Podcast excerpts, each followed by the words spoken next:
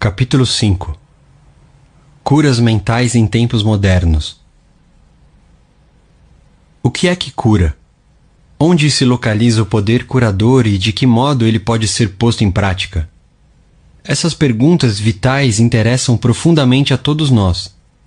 E a todas a resposta é sempre a mesma. Esse poder situa-se na mente subconsciente de todas as pessoas e o processo curador é deflagrado por uma mudança de atitude mental da parte do doente. Nenhum praticante de ciência mental ou religiosa, psicólogo, psiquiatra ou médico jamais curou alguém, diz um velho ditado. O médico trata e Deus cura a ferida. O psicólogo ou o psiquiatra provocam uma mudança eficaz, removendo os bloqueios mentais do paciente, de modo que o princípio curativo possa ser liberado restabelecendo-lhe a saúde. De idêntica maneira, o cirurgião remove o bloqueio físico, permitindo que correntes curadoras funcionem normalmente. Nenhum médico, cirurgião ou praticante de ciência mental pode legitimamente alegar que curou o paciente. O processo curador, que é sempre o mesmo, pode receber numerosos nomes: natureza, vida, Deus, inteligência criadora. Mas, na realidade, essas são apenas maneiras diferentes de denominar o poder do subconsciente. Conforme ressaltamos, podemos fazer uso de vários métodos diferentes para eliminar os bloqueios mentais, emocionais e físicos que impedem o fluxo do princípio vital curador existente em todos nós. Esse princípio, residente na mente subconsciente, se dirigido de forma correta pela própria pessoa ou por outrem, pode curar e curará mente e corpo de todas as doenças. O princípio existe em todas as pessoas, quaisquer que sejam seus credos, cores ou raças. Não temos que pertencer a uma dada igreja para utilizar e participar do processo curador. O subconsciente cicatriza a queimadura ou o corte em nossa mão, mesmo que sejamos ateus ou agnósticos. A cura mental moderna baseia-se na verdade irrefutável de que a inteligência infinita e o poder da mente subconsciente reagem segundo a fé do indivíduo.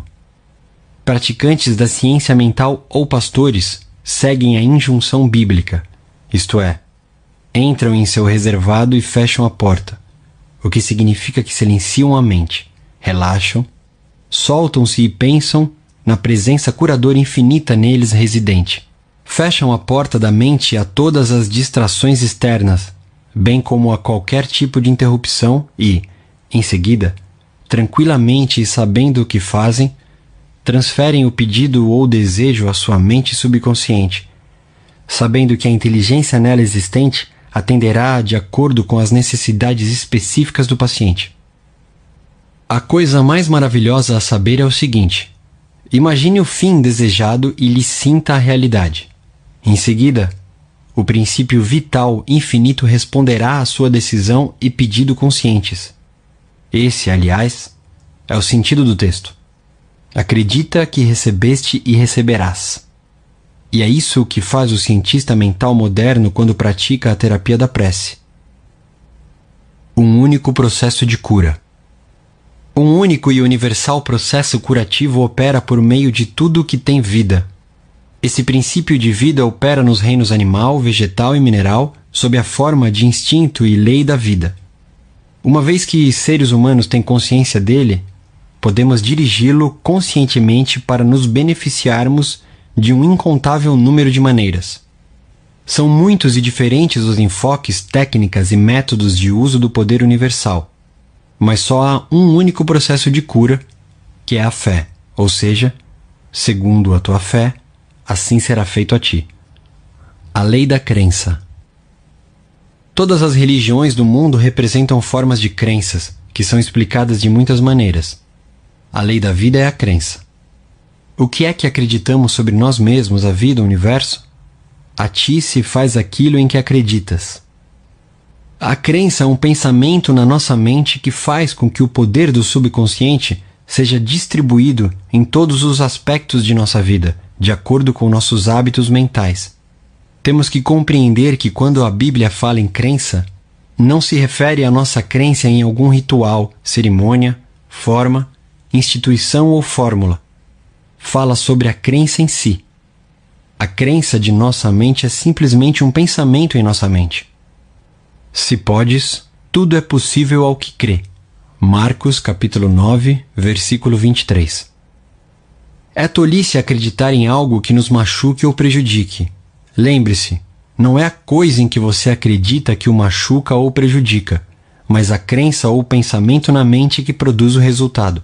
Todas as suas experiências, todos os seus atos e todos os eventos e circunstâncias de sua vida são apenas reflexos e reações ao seu próprio pensamento.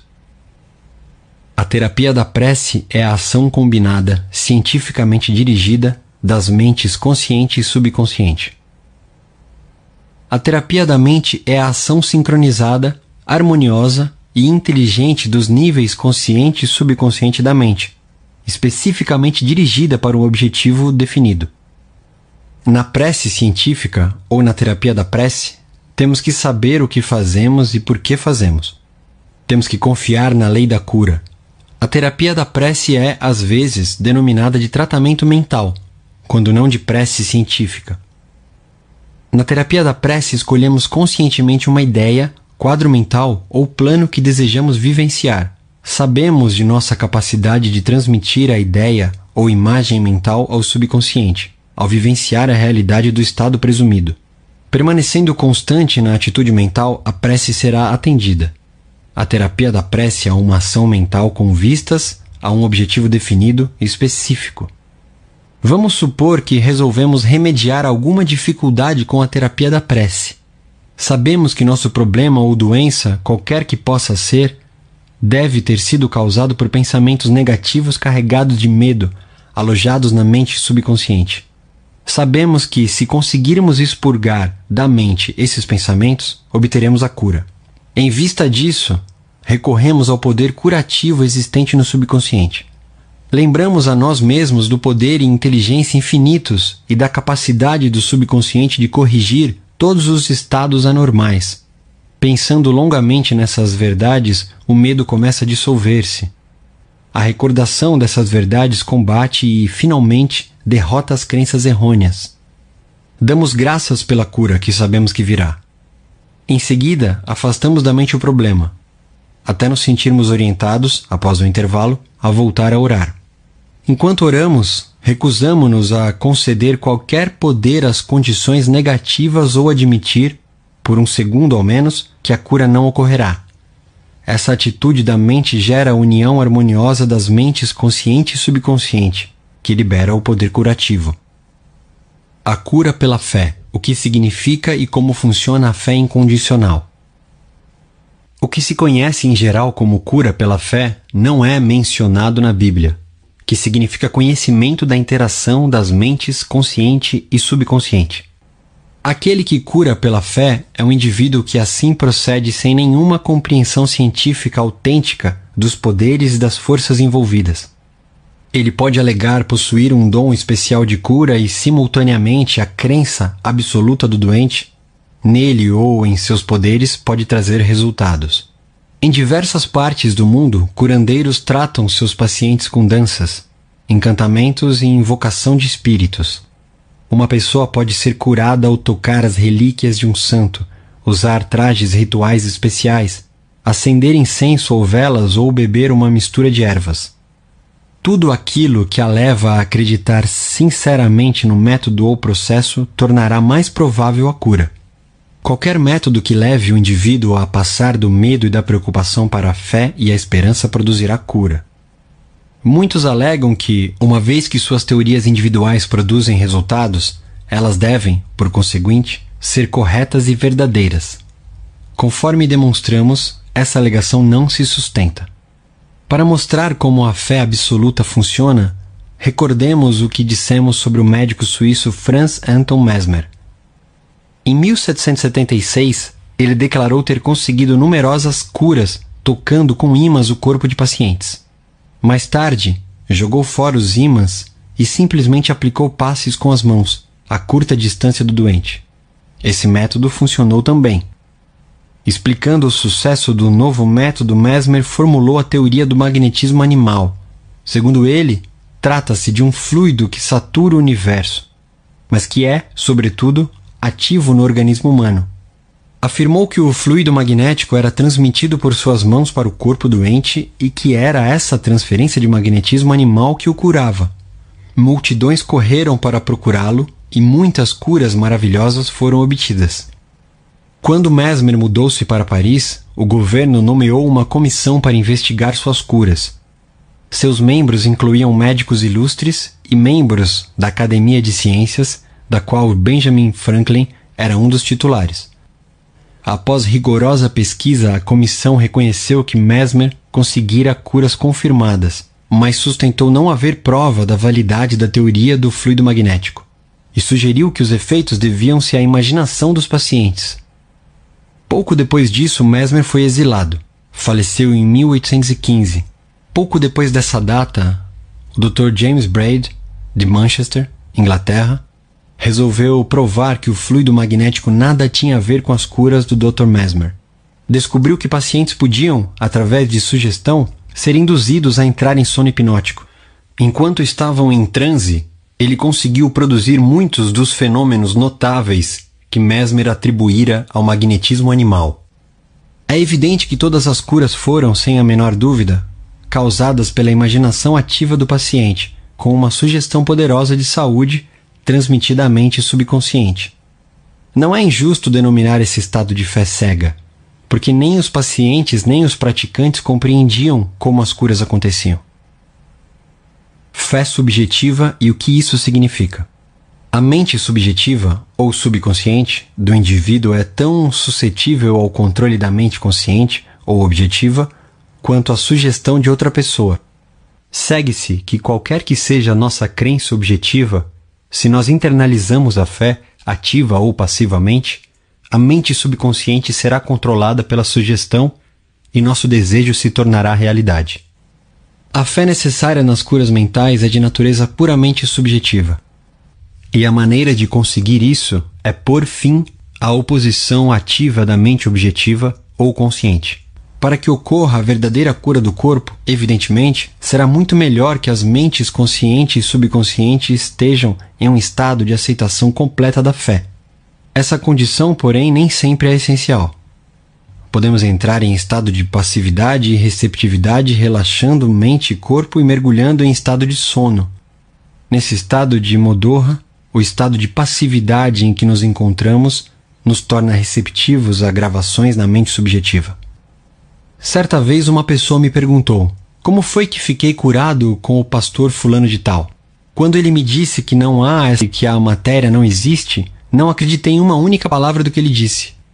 Achei que ele estava insultando minha inteligência. Ainda assim, fui curado. Como isso pôde acontecer? A explicação é simples. Ele foi acalmado com palavras tranquilizadoras, instruído a entrar em um estado de absoluta passividade e a nada dizer nem pensar por algum tempo. O pastor tornou-se também passivo. De forma tranquila, calma e insistente, durante meia hora, disse a esse homem que ele iria ter saúde perfeita, paz, harmonia e completude. Ao fim de meia hora, o homem sentiu um imenso alívio e recuperou a saúde. É fácil compreender que a fé subjetiva dessa pessoa tornou-se realidade devido à sua passividade sob tratamento e as sugestões de saúde perfeita que foram transmitidas à sua mente subconsciente. As duas mentes subjetivas estavam, naquele momento, em estado de comunhão. Se o paciente tivesse permitido que aflorassem dúvidas sobre o poder do curandeiro e a validade da teoria em que ele se baseava, essas reservas teriam atuado como autossugestão antagônica.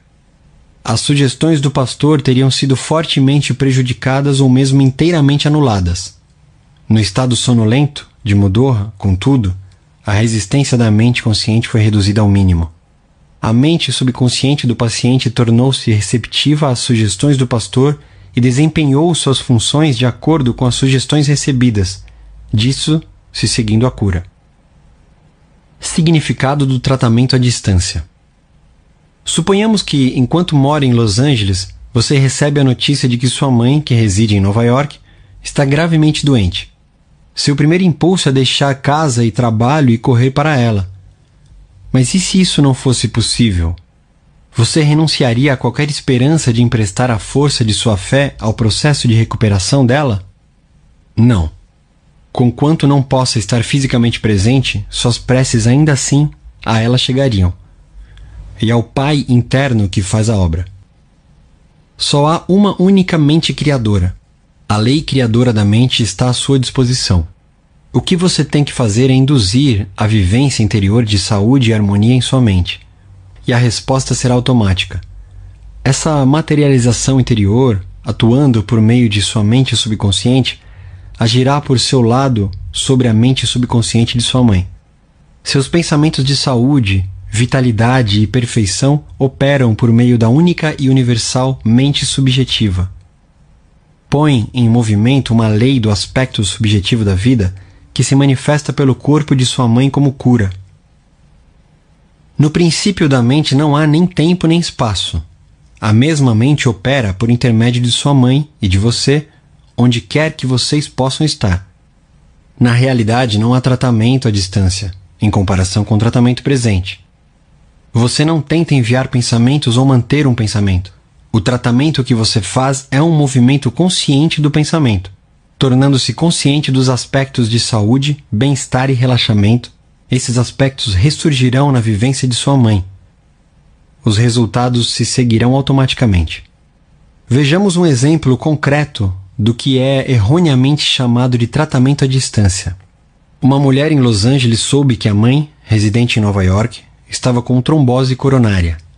Como não podia correr para seu lado, orou da seguinte maneira: A presença curadora está exatamente onde minha mãe está, seu estado físico é apenas um reflexo de sua vida mental, como sombras projetadas numa tela. Sei que para mudar as imagens na tela tenho que mudar o que elas refletem. Neste momento, projeto em minha própria mente imagem de completude, harmonia e perfeita saúde de minha mãe. A presença curativa infinita que criou o corpo e todos os órgãos de minha mãe está, neste momento, saturando cada átomo de seu ser e um rio de paz flui por todas as células de seu corpo. Os médicos estão sendo divinamente orientados e dirigidos, e quem quer que nela toque está sendo guiado para fazer o que é certo. Sei que a doença não tem uma realidade final. Se tivesse, ninguém poderia ser curado. Neste momento eu me torno uno com o princípio infinito do amor e da vida. E sei e ordeno que harmonia, saúde e paz estejam sendo agora manifestadas no corpo de minha mãe. Ela orou dessa maneira várias vezes por dia. Após alguns dias, a mãe teve uma recuperação notável. O cardiologista ficou espantado e cumprimentou-a por sua grande fé no poder de Deus.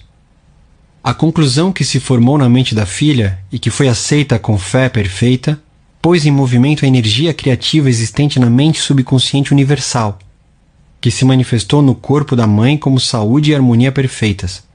O que a filha sentiu como verdade sobre a mãe foi na mesma ocasião manifestado na vivência desta última, liberando a ação cinética da mente subconsciente. Uma amiga psicóloga disse-me que uma biópsia revelara a presença de células cancerosas em um de seus órgãos vitais. O oncologista recomendou-lhe um doloroso e perigoso tratamento. Todas as noites antes de recolher-se, ela afirmava tranquilamente: Todas as células, tecidos, nervos e órgãos de meu corpo estão sendo, neste momento, tornados sadios, puros e perfeitos. Saúde e harmonia estão sendo restabelecidas em meu corpo. Em um mês ela teve uma cura completa. Exames subsequentes revelaram que não havia mais células cancerosas no corpo. Fiquei impressionado com essa história, mas também curioso. Perguntei-lhe por que repetia as afirmações antes de ir dormir. Respondeu ela uma vez que seja posta em movimento em certa direção, a ação cinética da mente subconsciente continua durante o sono. Esse é o motivo da importância fundamental de dar à mente subconsciente alguma coisa benéfica em que trabalhar quando caímos na sonolência que precede o sono. A resposta dela foi muito sábia. Notem também que, ao pensar em harmonia e perfeita saúde, ela nunca se referia pelo nome à sua doença. É altamente recomendável que deixe de falar em suas doenças ou lhes dar um nome, especialmente nas horas que precedem o sono. A única seiva de onde elas retiram vida é a atenção e o medo que elas despertam em você.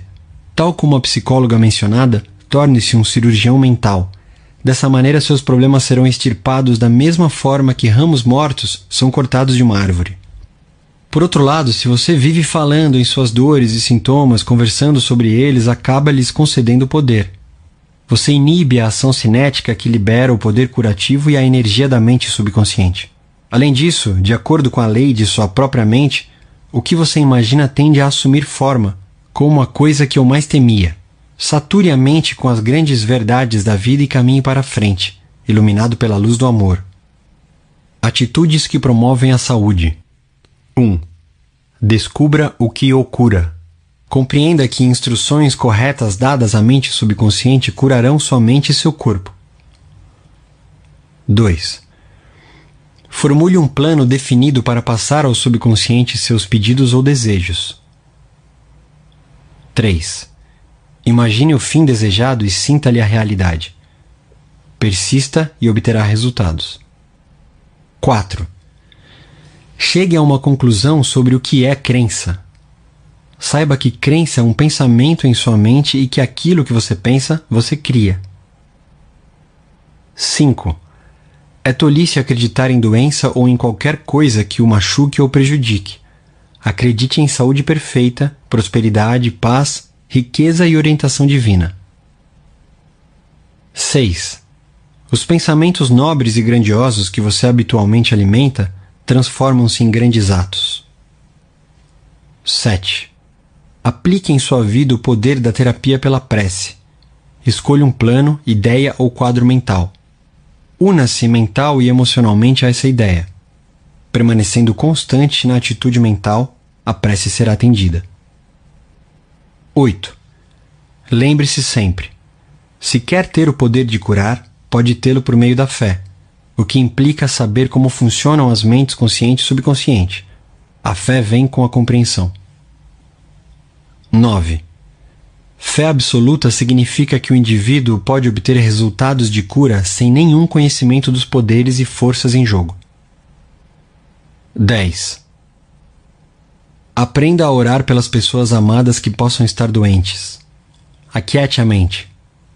Seus pensamentos de saúde, vitalidade e perfeição operando através da mente subjetiva universal, serão sentidos e se tornarão manifestos na mente das pessoas que ama.